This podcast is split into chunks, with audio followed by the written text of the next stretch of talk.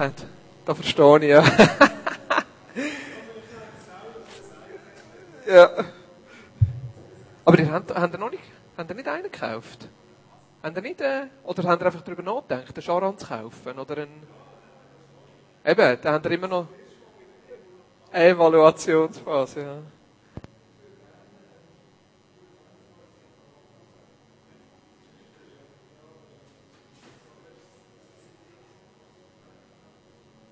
Einfach, was du vorhast, wie wir weitergehen sollen. Bestätige uns den Weg oder zeig, wenn das nicht mehr dran ist. Und ich hatte einfach den Eindruck, Gott ist am Schweigen. So eine Zeit, Gott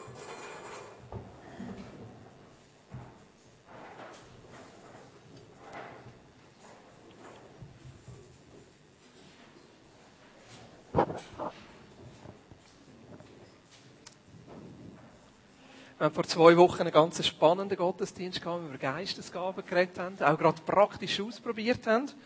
Und darum möchte ich gerne heute fragen, ob noch jemand Eindrücke hat, oder ein Bibelwort, oder ein Vers, den er weitergeben will, oder eine Ermutigung, eine Sprachenrede, eine Auslegung.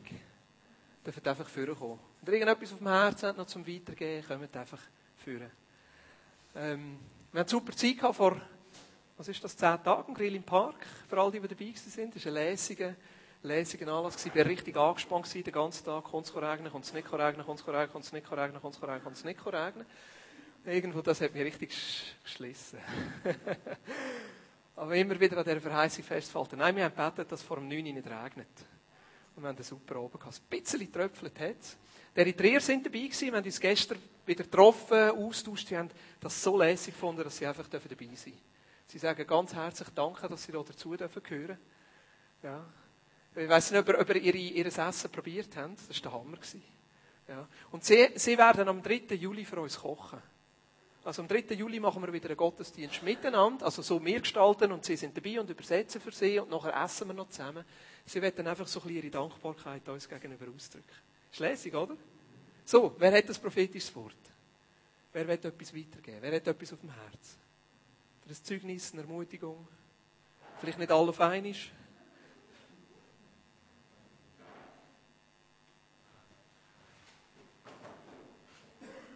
Sonst sind es immer die Frauen, die für stürmen.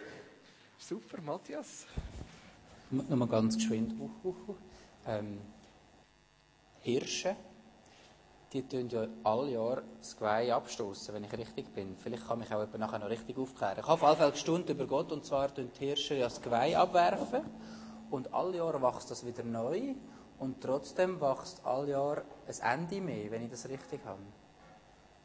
Und ich habe irgendwie über das nachgedacht und gedacht, woher weiss das Geweih, dass es jetzt muss eins weiter wachsen, wenn ja das gesamte Geweih jedes Jahr neu wächst. Und dann noch gespiegelt, oder links und rechts passiert es am gleichen Ort. Woher wissen die Zellen an dieser Stelle, dass sie sich jetzt teilen müssen, damit es dann ein Ende mehr rauskommt? Das ist mir einfach gerade in den Sinn gekommen, wo wir vorhin gesungen haben von, von Gott als der Schöpfer. Ja, das ist etwas, wo ich einfach staunen darüber. Super. Spannend.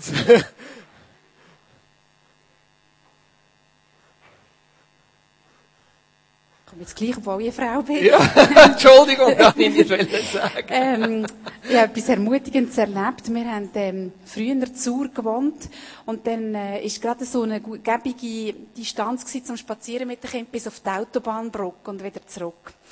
Und ähm, dann ist irgendwie, haben wir das immer so gemacht, ähm, sind wir irgendwo winken, also auf die Brücke gestanden und gewunken und quasi ein Wett, wer schafft es zuerst, einen Lastwagen zum Hupen zu bringen oder so.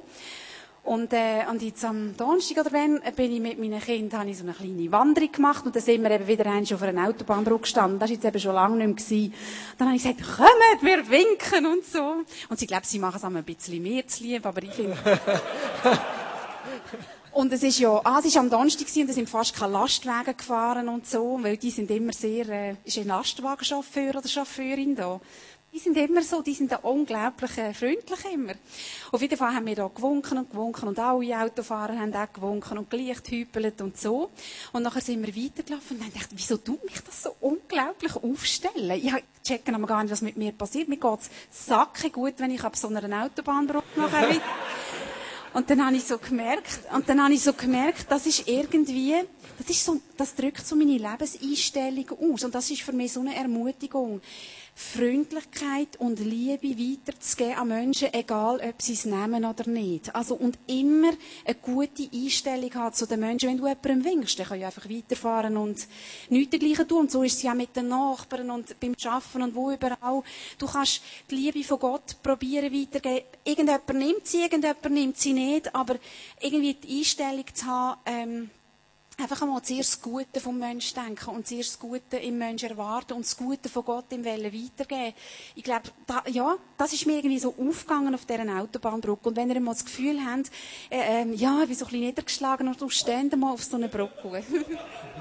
Super. Das Herzklopfen so fest. Also muss ich schnell äh, reagieren auf das, was der Matthias gesagt hat. Wir sind nicht mehr da. Weil du hast angefangen reden, habe ich eigentlich das Gefühl, du wolltest jetzt das sagen, wo mir dann gerade einfach so in Gedanken geschossen sind, wenn das Geweih ganz weg muss. Ob das so ist, dann können da Biologen fragen. Mir ist einfach der Gedanke gekommen, wenn Gott uns alles wegnimmt zwischendurch oder uns zurückschneidet bis zuunterst, dass noch jedes Mal wir eigentlich noch weiter aufwachsen. Weiter auf, vielleicht näher zu ihm oder einfach in, den, in unseren Gaben oder irgendetwas. Wir wissen schon, in was das für euch ist. Aber ich glaube einfach die Ermutigung aus dem Geweih heraus, dass, wenn es manchmal wieder wie aussieht, dass es von vorne anfängt, dass es dann das nächste Mal weiter aufgeht.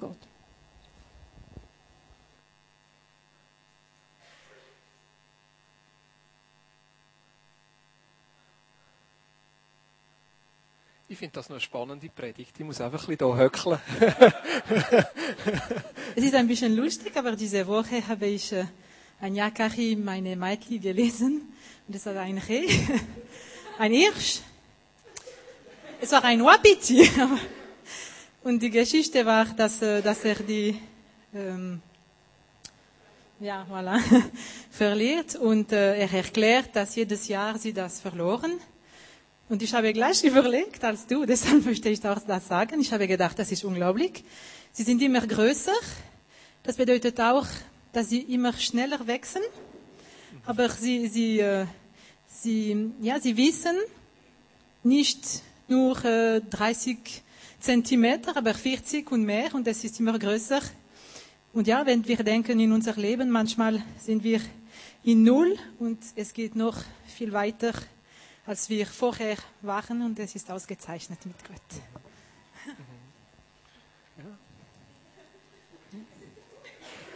Fühlen sich Frauen angesprochen. ich glaube, ich habe die Antwort dazu, wie das geht. Also es ist für mich immer die Frage, wie. Und ich einfach vorher während der Arbeit beim zweitletzten Lied, ich weiß nicht einmal mehr, wie es geheißen hat, aber so viel das Gefühl gehabt, es gibt doch den Bibelvers, wo es heißt, in seiner Gegenwart werden wir heil. Mhm. Und David hat betet für die, die krank sind, für die, die nicht mögen. Mhm. Und einfach, ich merke, das geht mir immer wieder so nach. Dort, wo wir in seine Gegenwart kommen, dort, wo wir ihn arbeiten, trotz all dem und mit all dem, wo uns belastet, vor und um von uns selber, wenn wir in seine Gegenwart kommen, dort werden wir wirklich heil. Und jeder muss für mich wieder ganz neu in Anspruch nehmen. Und einfach, ich glaube, das ist wirklich für uns heute Morgen da. In seiner Gegenwart. Egal, ob bei Null oder beim zweiten Jahr oder beim dritten Jahr. Aber dort. Dort werden wir heil machen wir doch das, dass wir gerade beten. Und ich habe gedacht, wenn der Hirsch das Geweih verliert, wie fühlt er sich echt? Überlegt er sich, wächst es wieder nach oder nicht? Und wie kommt das? Und manchmal gibt es doch so Phasen, wo wir drin sind, wo vielleicht alles wieder bei Null anfängt, alles von vorne anfängt. Oder scheinbar fängt es von vorne an. Und dort auf Gott vertrauen, dass etwas Neues kommt, dass es sogar noch schneller wächst und weiter wächst, als es vorher war. Und so führt uns Gott durch verschiedene Zeiten durch. Ein Freund von mir liegt daheim auf dem Bett, weil er so äh, ein Rückenproblem hat. Er gesagt, im Moment können wir nichts anderes machen, als einfach nur liegen. Beten wir doch auch für ihn. Dass er einfach in dieser Zeit auch Gott erlebt, gerade weil er jetzt nicht in Gottesdienst kommen kann. Es wird schwierig für ihn, Auto zu fahren oder sich zu bewegen oder zu sitzen. Oder vielleicht spricht dir das auch an, fühlst du dich gerade in so einer Zeit in, wo es irgendwo wie von vorne anfängt, wo du vielleicht nicht auch recht weißt, wie geht es weiter, oder fühlst du Sachen weggenommen, ja, zurückgeschnitten. Und da kommt seine Gegenwart und macht uns heil. Und dieses, deine Gegenwart laden wir jetzt einfach ein. Dass du kommst. Wir laden dich ein an unser Leben, Jesus. Wir laden dich ein in diesen es, wo es null ist, wo es von vorne anfängt, wo wir Zerbrüche erleben. wo wir uns nicht gut fühlen, wo es uns schlecht geht, wo wir nicht weiter wissen. Und wir sagen in dem Sinn, Jesus, du bist unsere Hoffnung. Jesus, in dem Sinn ist es deine Gegenwart, die uns Mut macht. Und manchmal spüren wir deine Gegenwart nicht einmal. Hilf uns in dem Sinne darauf zu vertrauen, dass du da bist. Hilf uns in dem Innen einfach darauf zu vertrauen, dass die Geist in uns lebt und dass deine Kraft durch uns durchwirkt. Ist sie besser, dass wir dich können sehen in all diesen Neuanfängen, in all diesen Zeiten, wo wir nicht aus noch einwissen. Komm du mit deiner Gegenwart. Jesus, ich bete jetzt ganz besonders für Menschen heute Morgen, die krank sind, die herausgefordert sind, die einfach nicht so recht weiter wissen, die in einer Ungewissheit drin sind. Bete für meine Freunde, Jesus, die daheim liegt, dass du kommst mit deiner Heilungskraft und berührst. Berühr du Jesus. Ich glaube, dass du ein übernatürlicher Gott bist, Jesus, und dass du übernatürlich kannst wirken. Wir laden dir ein, dass du das tust, in deinem Namen, Jesus. Amen. Eigentlich kann ich mir die ganze Einleitung sparen. Und ich wollte noch ein bisschen erzählen, dass ich auch eine sehr schwierige, herausfordernde Woche hatte. Also nicht zum Klönen, sondern weil ich das Gefühl habe, dass wir in der Predigt ein bisschen über das einmal reden sollten. Die letzten paar Wochen sind für mich einfach anders intensiv gewesen als sonst. Es sind intensiv gewesen, weil es viele intensive Gespräche hatte, sehr viele Gespräche, verschiedene Gespräche, verschiedene Elemente, verschiedene Ebenen, paar sehr ermutigende Gespräche, ein paar sehr herausfordernde Gespräche, weil es ja immer auch mit einem persönlich zu tun hat, weil es einem selber hinterfragt, weil es einem selber herausfordert in dem Ganzen. Und so ein bisschen der Tiefpunkt war am Mittwoch. Der Tiefpunkt von meiner Woche. Und das hat ein bisschen mit, mit, mit mir zu tun, mit uns als Familie zu tun. Wir haben das Wochenende äh, vor uns gehabt, also so Mittwoch, oben, Donnerstag, Freitag mit der Vineyard Schweiz. Haben wir so ein Leitertreffen äh, von allen Vineyard-Leiter und Leitungen, die, die wollten mitkommen in, äh, wo war das gewesen? Glarus. Vilsbach. Noch nie gehört vorher. Aber das ist ein lässiges Hotel. Und ich habe gewusst, das ist und das fällt oben irgendein an, glaube mit dem Znacht. Aber ich habe einfach, ich habe mir keine Zeit genommen, mir genau zu überlegen, wie wir das machen wollen. Ich habe einfach keine Zeit genommen. Es ist irgendwie, Martina hat Mails weitergeschickt und da sind wir ein bisschen anders. Sie ist sehr pflichtbewusst. Ich denke nämlich so, ja, es geht ja schon irgendwie. Und nachher haben wir irgendwie zwischen Stuhl und Bank, ich am Morgen haben meine Meetings angefangen am Mittwoch, ich habe versucht, noch möglichst viele in den Mittwoch reinzupacken, damit ich mit allem durchkomme. Und nachher irgendwie so um halb zwei haben wir kurz schnell diskutiert, ja, ja, ich komme auf die halbe fünf heim. Und das nächste Telefon und das nächste Treffen. Und zehn vor fünf, mitten im Treffen komme ich ein SMS über. Und Martina sagt, ich soll jetzt endlich heimkommen. ja, sie voll sitzen. Ja, sie voll sitzen. Und da, ich weiss nicht, ob ihr die Situationen kennt. Ich schwanke die zwischen Selbstmitleid und Selbstaufgabe. So zwischen, ja, ja, es ist halt nicht anders gegangen und leck bin ich ein schlechter Ehemann, Vater. Kennen Sie das? Ein paar nicken. Merci vielmals. Aber so die, die, die Spannungen, die wir im Leben haben, wo wir uns fragen, Mann, wie hätte das nur passieren können? Wie habe ich, nur, ich es nur so weit können kommen? Und dann bin ich so schnell wie möglich heimgefahren, gebetet, dass kein Radar irgendwo unterwegs ist. Und die ganze Fahrt überlege ich mir dann, wie kann ich es wieder gut machen? Das ist das Erste. Gestern habe ich noch gesagt, wie, was mir alles überlegt Das sage ich heute nicht, weil Martina da ist. Sonst muss ich es dann noch machen. und, und das andere auch, genau, das andere auch, ja, wie, wie gehe ich jetzt mit dieser Situation um? Wie kann ich sie irgendwie retten? Wie, wie kann ich sie, wo ich sie ja im Stich gelassen habe? Sie hat mir erzählt, sie seit um halb vier quasi auf den packten Koffer gehockt und hat gewartet, bis wir endlich gehen können mir ist das alles neben vorbei. Es ist dann schon irgendwie, irgendwie wieder gut gekommen, aber so gleich gar nicht. Aber kennt ihr so Situationen? Habt ihr auch schon erlebt? Und irgendwo kommt doch die Frage in dem Innen auch, ja, wie gehen wir jetzt mit dem um? Gott, wo bist du in dem allem Innen? Was passiert, wenn wir irgendwo so völlig emotional ausgelaugt sind und dann noch eine Situation oben drauf kommt und muss überlegen, ja, was habe ich jetzt wieder alles falsch gemacht? Man sich selber schlecht fühlt oder sogar schwankt zwischen dem Selbstmitleid und, ja, und dem, der Selbstanklage. Und ich glaube, so Situationen kennen wir alle, wo das Leben einfach im Kopf steht. So Situationen, wo wir nicht rein auswissen. So Situationen, wo wir uns unsicher fühlen, wie geht es jetzt weiter? Was soll ich machen? Wie soll ich es wieder gut machen? Oder wie soll ich es wieder in die Ordnung bringen? Wo du unsicher bist, wie soll ich reagieren? Und in dem Innen natürlich kommt immer wieder die Frage, Jesus, wo bist du? Was hat, was hat das alles mit Jesus zu tun? Wo bist du in dieser Situation? Für mich sind jetzt die Ufertage noch gerade richtig gekommen. Ja, das sind doch die schönen Tage, oder? Wo man ein bisschen runterfahren ein bisschen Pause machen kann, vielleicht auch wieder ein bisschen auftanken kann. Ich weiss nicht, hat, hat jemand von euch eine Brücke machen Wer hätte eine Brücke machen Wer hätte die Brücke nicht können machen Können alle, die die Brücke haben können machen, schnell sagen, oh. Und alle anderen, pfui, pfui. ja, ein paar von uns können die Brücke machen, aber sicher schon nochmal einen Tag, einen Tag frei, wo wir nicht wissen, wieso, oder?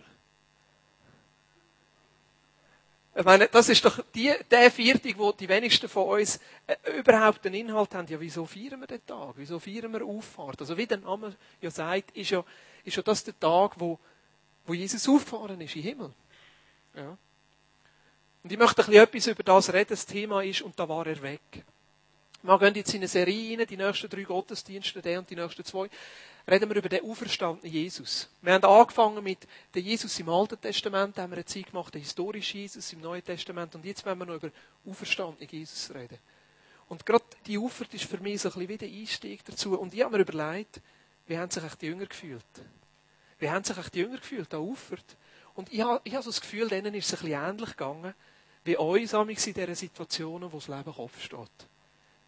Ich glaube, dass ihnen in dem Zeitpunkt, wo, wo, wo Jesus plötzlich wieder weg war, auch so ein bisschen eine Verunsicherung gekommen ist. Und wie geht es jetzt weiter? Was passiert jetzt? Nein, was soll das? Und nicht ein- noch auswissen und nicht recht wissen, wo der Kopf steht. Wir haben, ich würde mal sagen, das Leben der Jünger ist so richtig abeinander an Ostern. Also, wenn sie sind drei Jahre mit Jesus unterwegs gewesen. Drei Jahre haben sie den Jesus relativ intensiv erlebt. Ich glaube, sie sind nicht immer so miteinander gewesen, aber schon ein Stück weit und haben Zeichen und Wunder erlebt, haben die Lehre von Jesus erlebt und haben viel irgendwo noch nicht ganz begriffen. Da haben sie eine fantastische Woche gehabt, die Karwoche, wo sie, wo sie den Einzug hatten auf Jerusalem und sie sind Helden gewesen und dann die vier mit Jesus und sie haben miteinander das Passalam genommen und dann, dann hat er die Füße gewaschen und dann das Abendmahl miteinander gefeiert und dann die Gebetszeit im Garten Gethsemane. Und ich glaube, dann war für sie der Schock, wo so ein bisschen wie ihr Leben auseinandergeht ist. Ich glaube, die wenigsten von ihnen haben begriffen, was da wirklich passiert. Ich meine, der Petrus hat nicht einmal gecheckt, was er da macht, wo er Jesus verleugnet. Und sie, sie emotional völlig Tiefpunkt. Und nachher der Karfreitag, wo Jesus stirbt. Und dann drei Tage später die Auferstehung, wo Frauen zuerst erleben, wie der auferstandene Jesus ist. Dann die Berichte von diesen Emmaus-Jüngern, die den auferstandenen erleben. Und dann Jesus, der plötzlich bei ihnen ist.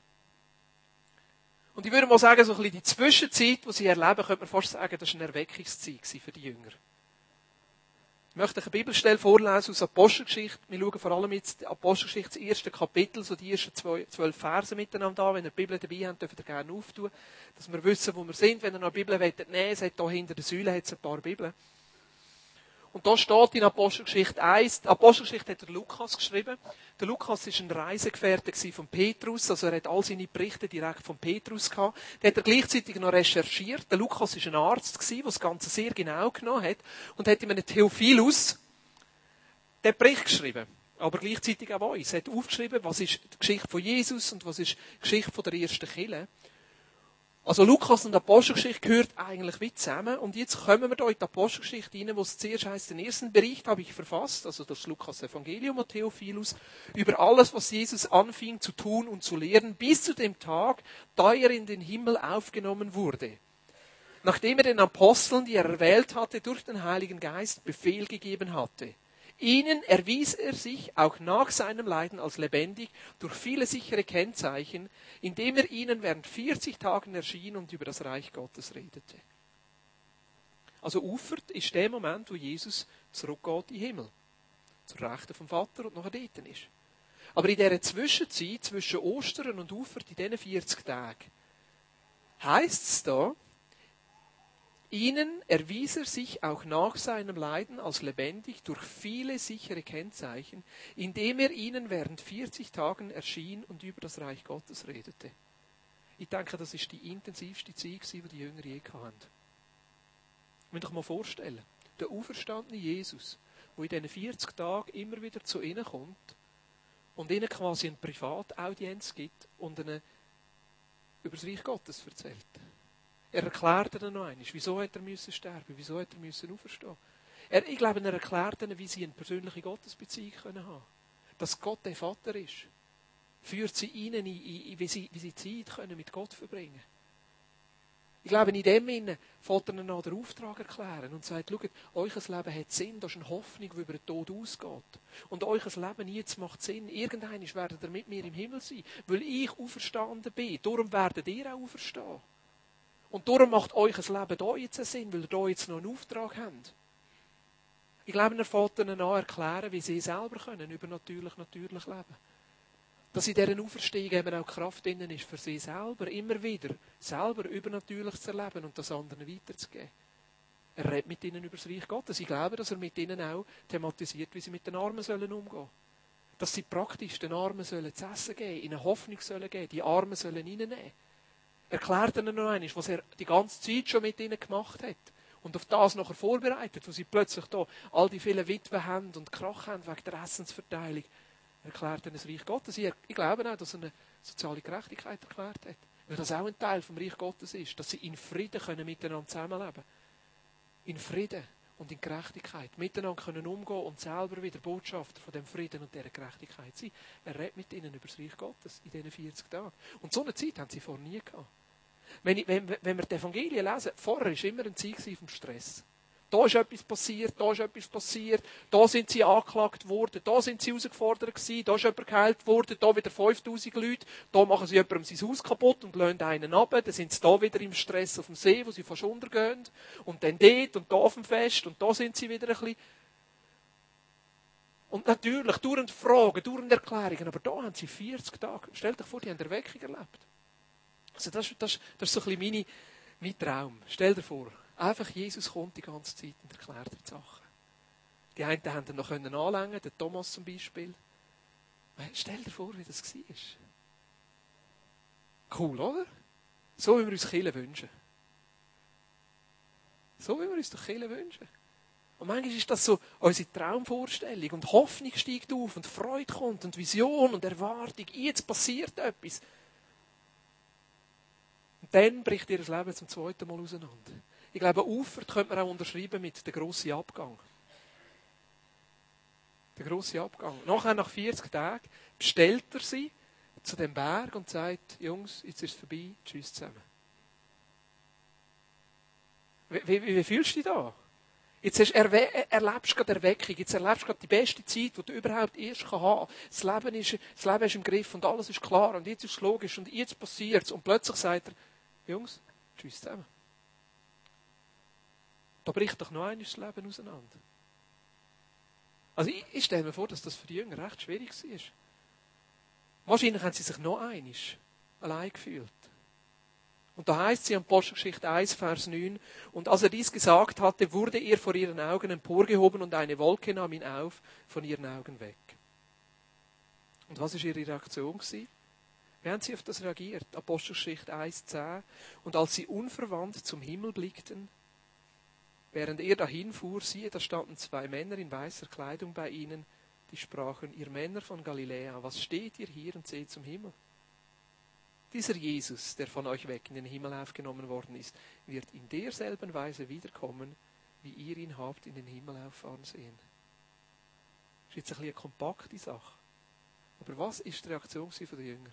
Sie sind erstarrt und haben die Himmel angeschaut. Gott ist manchmal nicht auch so. Wir haben eine super Zeit mit Jesus.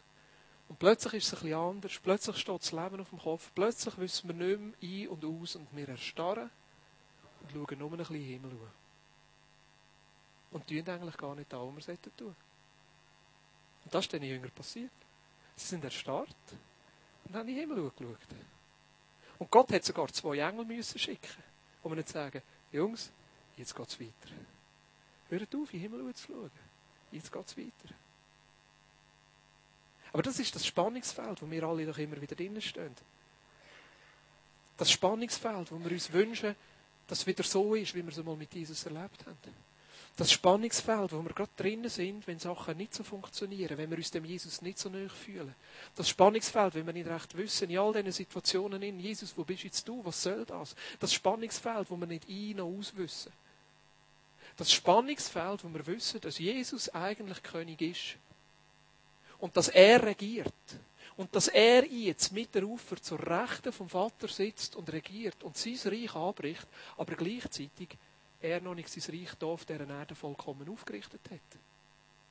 Das Spannungsfeld, wo wir auf die einen Seite erleben, wie Menschen geheilt werden, wenn wir beten, und auf die andere Seite Menschen werden nicht geheilt und wir können es nicht erklären, wieso. Ich finde es oberschlimm, wenn man dann noch sagt, ja, du hast halt Sünde in deinem Leben oder du hast halt zu wenig geglaubt. Finde ich so schlimm. Weil ich merke, an dem liegt es nicht, sondern es ist das Spannungsfeld, wo wir innen stehen. Wo wir jetzt in dieser Zeit leben, wo das Reich Gottes angebrochen ist und Jesus König ist, aber gleichzeitig, er ist noch nicht zurückgekommen und hat sein Reich noch nicht ganz erfüllt. Und auf das warten wir immer noch. Und ich glaube, wir sollen darauf warten, dass Jesus wieder zurückkommt. Und wir sollen die Hoffnung haben, dass sein Reich ganz anbricht. Und gleichzeitig sollen wir nicht erstarren und in den Himmel schauen und einfach gelähmt sein. Sondern wir leben in dieser Spannung innen. Das ist die Spannung, die die Jünger auch ausdrücken. Apostelgeschichte 1,6. Da fragten ihn die, welche zusammenkommen waren und sprachen, Herr, stellst du in dieser Zeit für Israel die Königsherrschaft wieder her? Er aber sprach zu ihnen, es ist nicht eure Sache, die Zeiten oder Zeitpunkte zu kennen, die der Vater in seiner eigenen Vollmacht festgesetzt hat. Habt ihr das mitbekommen von, vor zwei Wochen? Hat ja die Entrückung stattfinden. Ein amerikanischer, älterer, verwirrter Herr hat ausgerechnet, wenn das die Entrückung ist und dann sechs Monate später der Weltuntergang. Und das Verrückte ist, dass sich etliche Menschen auf das eingeladen haben. Das glaubt haben. Also ich habe immer ein bisschen auf Twitter geschaut, mir das lustig gedacht. Am Morgen war auf Twitter ein Ding von Australien. Wir sind da immer noch da. Weil es ist ja noch lustig, wenn du sagst, an dem Datum zu oben um 6 Uhr. Wisst ihr das in den verschiedenen Zeitzonen? Ist das einfach amerikanische Zeit und bei uns wäre es einen Tag später? Oder? Ja. Aber merkt ihr, wie die übertriebene, die übertriebene Erwartung, dass Jesus jetzt endlich tut, uns kann lähmen als Christen. Wir schauen nur in den Himmel und erstarren dabei. Und die Jünger haben natürlich die Hoffnung gehabt. Die Jünger haben die Hoffnung gehabt, Jesus, du bist der König. Wann stellst du dein Reich wieder her? Sie haben die Bilder gehabt aus dem Alten Testament. Der König David, wo die Feinde vertreibt. Der König Salomo, der das Gebiet erweitert. Und das Bild haben sie gehabt. Jesus, du bist jetzt der auferstandene König. Jetzt kommt's, jetzt passiert's, jetzt muss es Realität werden. Und Jesus sagt, das ist nicht eure Sache, zu wissen, wenn das passiert. Ja, ihr sollt darauf warten und dafür beten, dass ich zurückkomme, aber es ist nicht eure Sache. Ihr habt eine andere Aufgabe. Und ich glaube, eine von den Antworten von Jesus in dem Innen ist, dass wir lernen, in dem Spannungsfeld zu leben, wo wir jetzt hier drinnen stehen. Dass wir lernen, das Spannungsfeld auszuhalten. Das Spannungsfeld, wo es wirklich einfach Situationen gibt, wo wir den Jesus nicht so erleben dass es Spannungsfeld, wo es einfach so Situationen gibt, wo uns vielleicht der Kopf noch anders steht. Das Spannungsfeld, wo wir erleben, wie jemand geheilt wird und jemand nicht geheilt wird.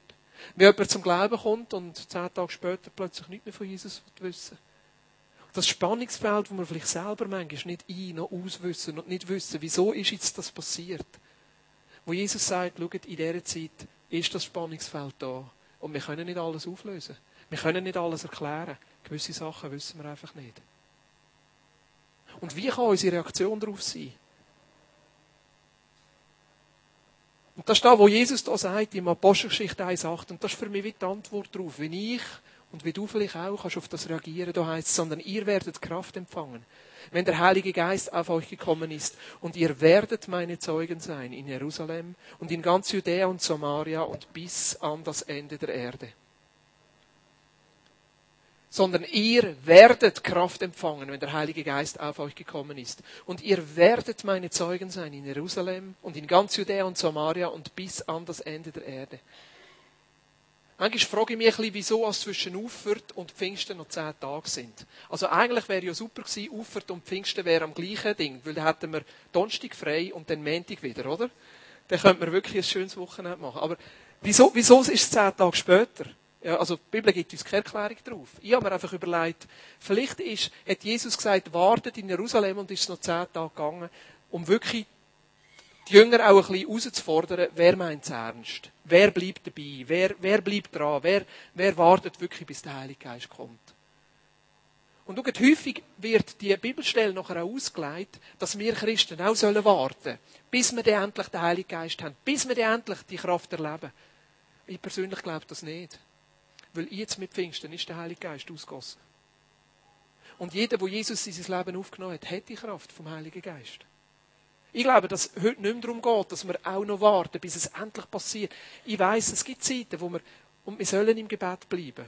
Eine Werbung fürs Frühgebet. Jeden Morgen. Donnerstag, nicht jeden Morgen. Donnerstagmorgen, Viertel auf sechs. Ich glaube, wir sollen dranbleiben im Gebet. Wir sollen immer wieder sagen, ja, Heiliger Geist, mehr, komm stärker. Und uns immer wieder neu von seinem Geist füllen. Aber gleichzeitig, ich glaube, dass seine Kraft da ist. Und das ist für mich die Antwort. Wie gehen wir mit dem Spannungsfeld um? Dass wir darauf vertrauen, dass die Kraft vom Heiligen Geist da ist.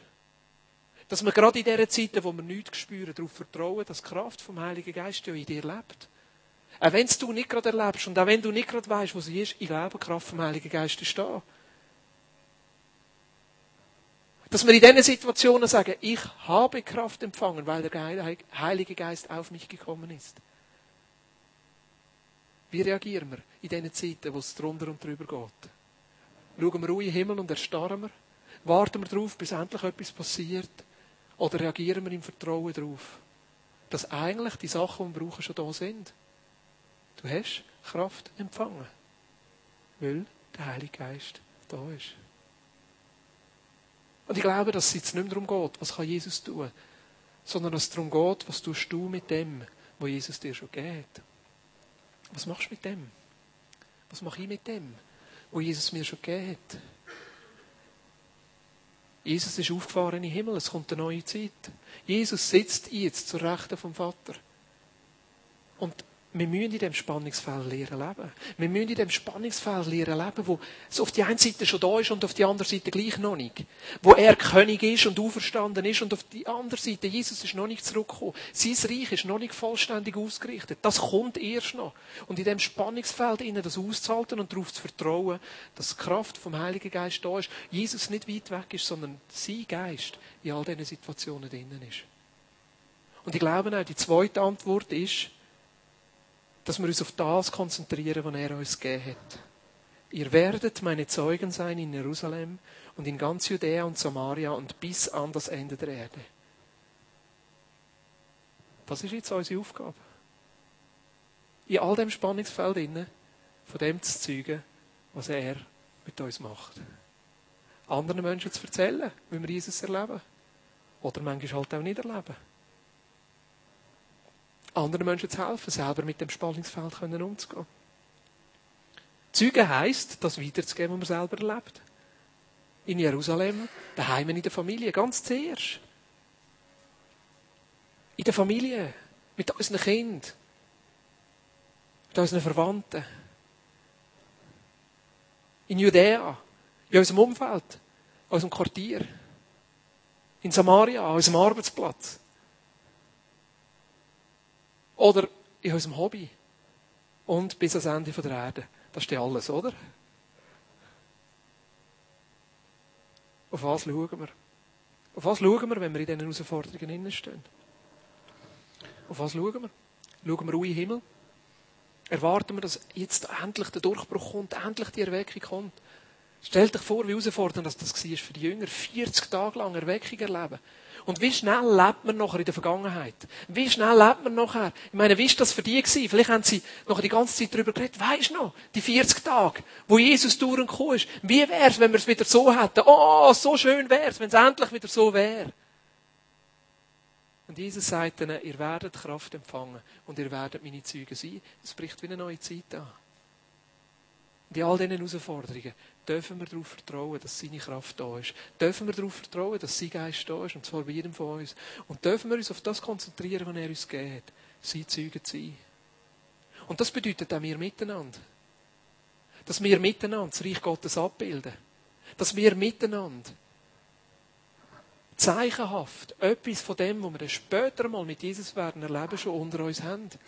Dass wir die Gottesbeziehung leben. Dass wir den Jesus unter uns haben. Dass wir eine Hoffnung haben, die über den Tod ausgehen und darum Sinn haben für unseren Alltag. Dass unter uns immer wieder Übernatürliches passiert. Dass unter uns, die, die zu wenig Geld haben, zu essen bekommen. Und die, die anständig sind, genauso aufgenommen sind und genauso willkommen sind und genauso dazugehören. Und dass wir uns einsetzen für Gerechtigkeit und Frieden. Dass wir das abbilden untereinander. Darum finde ich Grill im Park so lässig. Dort können wir etwas von dem zeigen. Das ist so einfach. Wir sind einfach dort und tun unsere Gemeinschaft anderen auf. Und mittendrin hören vom Himmel das Übernatürliche, das reinkommt. Ich finde das so lässig. Nächsten Samstag ist es wieder so weit. Brauchen übrigens wieder Kuchen und Salat. Herzlichen Dank. Was ist für dich dran? Was ist für dich dran? Wo fühlst du dich herausgefordert im Moment? Wo weißt du nicht, wo dir der Kopf steht und wo fühlst du dich herausgefordert in all dem Innen, darauf zu vertrauen, dass die Kraft vom Heiligen Geist da ist? Was ist für dich dran? Wo will der, dass du Zeuge bist? Wo ist die Herausforderung? Wo ruft er rein? Und wo ruft er uns auch miteinander rein? Ja, es ist ein Spannungsfeld, wo wir drinnen stehen. Ja, es ist häufig schwierig, alles unter einen Hut zu bringen. Und gleich in all dem Innen gibt er uns den Auftrag. Jesus, ich danke dir, dass du da bist. Jesus, ich danke dir, dass du an der Auffahrt uns ein Zeichen gegeben hast, dass du König bist. Dass du der Auferstandene bist.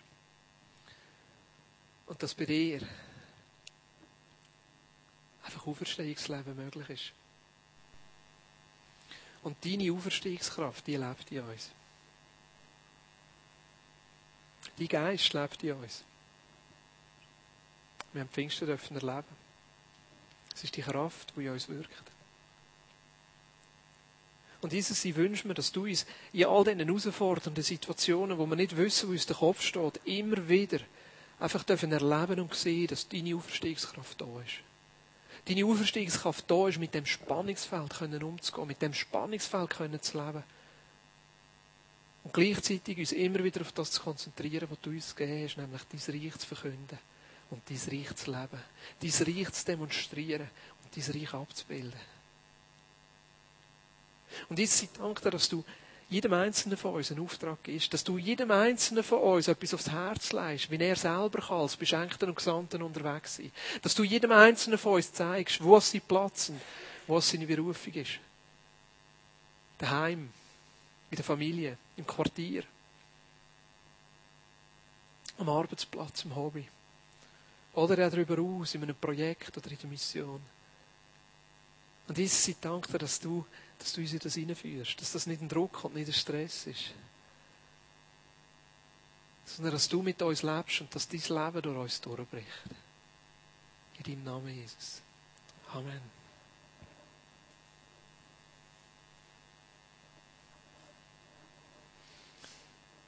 Ich möchte noch einmal zurückgehen vor Ostern. Da heißt es in Matthäus 26. Als sie nun aßen, nahm Jesus das Brot und sprach den Segen, brach es gab es den Jüngern und sprach, nehmt, esst, das ist mein Leib. Und er nahm den Kelch und dankte, gab ihn denselben und sprach, trinkt alle daraus, denn das ist mein Blut, das, das des neuen Bundes, das für viele vergossen wird zur Vergebung der Sünden. Ich sage euch aber, ich werde von jetzt an von diesem Gewächs des Weinstocks nicht mehr trinken, bis zu jenem Tag, da ich es neu mit euch trinken werde im Reich meines Vaters. Und das ist eine weitere Hilfe, die er uns gibt. Das Abendmahl als Erinnerung, dass er durch seinen Geist unter uns lebt. Wir haben das Brot auf dem Tisch, den Traubensaft auf dem Tisch. Wenn er hinter hockt, bedient dich irgendwo neu an einem Tischli oder hockt neu dazu. Ich will, dass wir uns jetzt etwa 10 Minuten Zeit nehmen, um einfach miteinander das Abendmahl zu feiern. Und ich möchte dich ermutigen, in dieser Zeit auszutauschen. Wo sind ihr im Moment dran? Was fordert dich raus? Wo braucht ihr wirklich auch die Hilfe voneinander auf die Kraft vom Heiligen Geist können zu vertrauen. Dürfen gerne füreinander beten, einander Anteil nehmen. Ja.